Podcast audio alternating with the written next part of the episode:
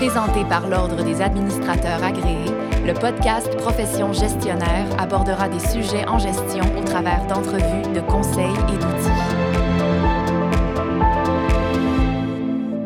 L'actualité des dernières années et l'accessibilité toujours plus facile à l'information a mis au jour une, panoplie de délits, de manquements des gouvernances à travers le monde. La population en est révoltée, choquée.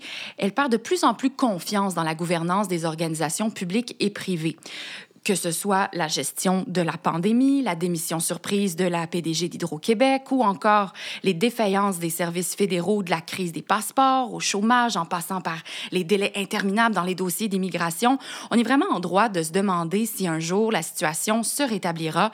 Et puis, on se rend compte que doucement, on perd confiance envers nos institutions. On va parler aujourd'hui de l'impact de cette perte de confiance. Qu'en est-il? On discute aujourd'hui avec Sophie Séguin-Lamarche, ADMA, CBCI et stratège auprès des hauts dirigeants de nos institutions publiques. Bonjour Sophie. Bonjour Béatrice. Donc tout d'abord, c'est c'est un gros thème aujourd'hui, une grosse question. Dites-nous qu'est-ce que la Qu'est-ce que c'est la confiance en général envers les institutions publiques? Comment, comment elle se mesure? Ben, la confiance envers nos institutions publiques, ben, premièrement, c'est un aspect crucial de la légitimité de nos gouvernements. C'est ce qui détermine euh, la capacité des citoyens à soutenir et à se fier aux décisions qui sont prises par les autorités publiques. Quand la confiance est établie, les citoyens peuvent se sentir représentés et inclus dans le processus de prise de décision, ce qui renforce évidemment la légitimité de nos institutions publiques. Par ailleurs, euh, quand la confiance est absente, ben, il peut en résulter une détérioration de la participation citoyenne ou même un manque euh, de coopération avec les autorités publiques. On a juste à penser euh, au grand nombre d'adhésions à la théorie du complot pendant la pandémie de COVID-19. Alors, sur le plan international, la, la pandémie, la crise financière offrent par leurs effets une démonstration que les dirigeants se sont révélés jusqu'ici incapable finalement de réguler la sphère économique, d'instaurer à l'échelle des pays et du monde des bases sur une économie solide puis libérer des dérives, comme par exemple les scandales de corruption, le salaire astronomique que se versent les hauts dirigeants ou encore des manquements éthiques majeurs. C'est pas nouveau. Les économistes puis les analystes euh, les plus qualifiés ont, de fait démontré que les États, en principe de gardien, auraient finalement eux aussi besoin d'un gardien, puis qu'ils euh, sont de moins en moins garants des règles de droit. Donc, en, en, conséquence, la confiance envers nos institutions publiques demeure un enjeu majeur pour la légitimité de nos gouvernements. Euh, la confiance, ben, elle peut être mesurée de différentes manières, notamment par des enquêtes de satisfaction, des sondages d'opinion, euh, des groupes de discussion en face à face, des études de cas. Donc, recueillir ces données qualitatives-là peuvent aussi aider à comprendre les raisons qui sont sous-jacentes à la, méfiance envers nos institutions publiques.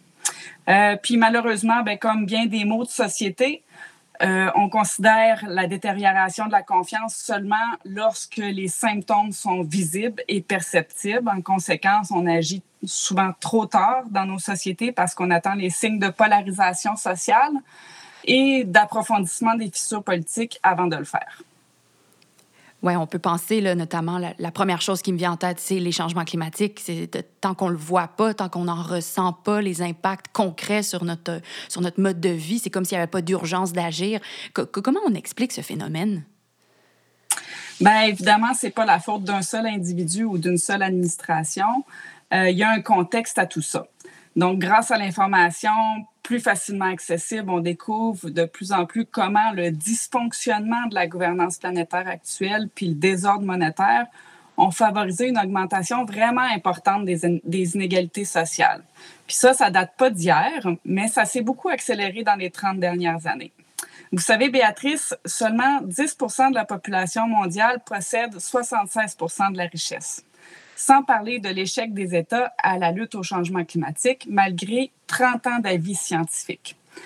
À elles seules, les deux affirmations que je viens de dire sont amplement suffisantes pour affaiblir la confiance que nous avons envers nos administrations.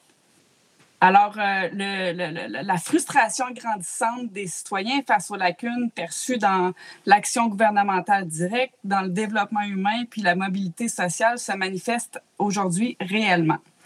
Euh, on a encore très peu fait pour restaurer la confiance puis le caractère démocratique de nos institutions, d'autant que nous assistons à une polarisation croissante des positions à propos d'un train de sujets allant euh, finalement des changements climatiques à l'alimentation en passant par euh, l'idéologie religieuse et politique.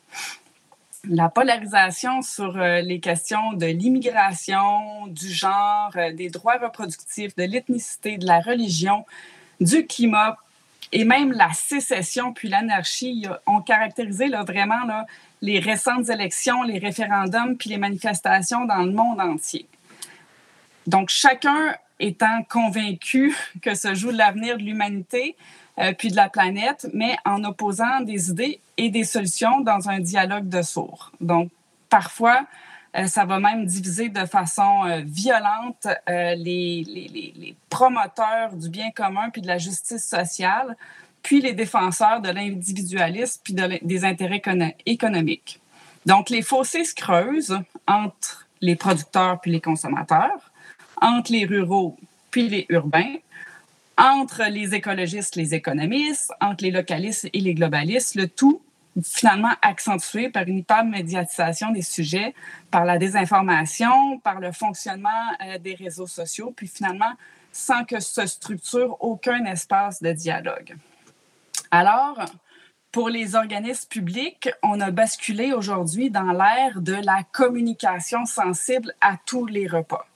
Euh, au risque réputationnel réel de plus en plus nombreux s'ajoute la nécessité d'une vigilance constante euh, afin de légitimer chacune des actions des organisations, ce qui rend le travail là, des administrateurs publics particulièrement difficile. Cette, cette érosion de la confiance envers nos institutions, c'est pas rassurant. Est-ce qu'on est qu'on doit être inquiet pour l'avenir? Euh, oui, Béatrice, on doit être inquiet pour l'avenir. Euh, le Global Risk Report que vient tout juste de déposer euh, le, le, Forum économique mondial identifie que le risque de méfiance envers les institutions, l'érosion puis la polarisation sociale, ben, c'est au top 5 des risques majeurs mondiaux auxquels nous allons devoir faire face d'ici les deux prochaines années les résultats directs de la perte de confiance sont vraiment vastes. Ça va d'un frein à la croissance jusqu'à des troubles civils puis à l'approfondissement des fissures politiques. Certains éléments indiquent que la polarisation croissante contribue aussi au déclin des démocraties puis à la montée des régimes hybrides. D'ailleurs, euh, la population mondiale vivant dans des pays autocratiques est passée de 5% en 2011 à 36% en 2021 le seuil euh, de, de, de, la population mondiale qui vit actuellement sous une démocratie libérale, c'est 13 seulement 13% Par contre, 44 sont sous, une sont sous une autocratie électorale. Donc, le risque pour notre démocratie, il est bien réel. C'est vraiment impératif d'agir pour la santé démocratique de nos institutions, puis pour éviter un entraînement ou un escalade du cycle de la méfiance qui pourrait nous mener même vers une perte de démocratie. Oui, et pour freiner ce cycle-là, l'escalade, comment les gestionnaires publics peuvent-ils contribuer? Euh, ben, comme je l'ai dit un petit peu plus tôt en entrevue, ben, on a encore très peu fait malheureusement pour restaurer la confiance et le caractère démocratique de nos institutions. Euh, au niveau des plus hauts dirigeants, euh, restaurer la confiance, ben, ça va passer par le walk the talk, donc travailler dans la transparence, augmenter la tolérance des individus face à l'incertitude, parce que il a été démontré que plus la tolérance est faible, plus le besoin est rapide de générer des croyances robustes qui peuvent verser dans la théorie du complot. Donc, les dirigeants doivent sans compromis passer de la parole aux actes. Ils doivent donner l'exemple, ils doivent briller par leur éthique, par leur transparence, puis par leur imputabilité. Au niveau des institutions démocratiques, euh, il est grand temps aussi d'envisager une réforme de celle-ci afin qu'elle soit plus inclusive puis plus représentative des populations. Puis finalement, ben Béatrice, on a tous une part de responsabilité. Donc, on sait qu'avec les médias sociaux, c'est devenu plus facile de diffuser de l'information, mais aussi de diffuser de la désinformation à, grande échelle. Alors, euh, c'est pourquoi c'est vraiment important qu'on prenne conscience de la situation, puis qu'on agisse individuellement pour ne pas polariser inutilement les, discussions qui sont collectives.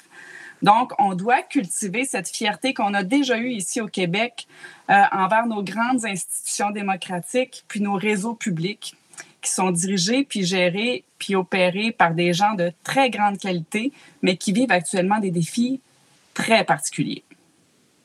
Quel sujet pertinent. C'est vraiment le moment d'agir collectivement. On le dira pas assez, euh, assez souvent.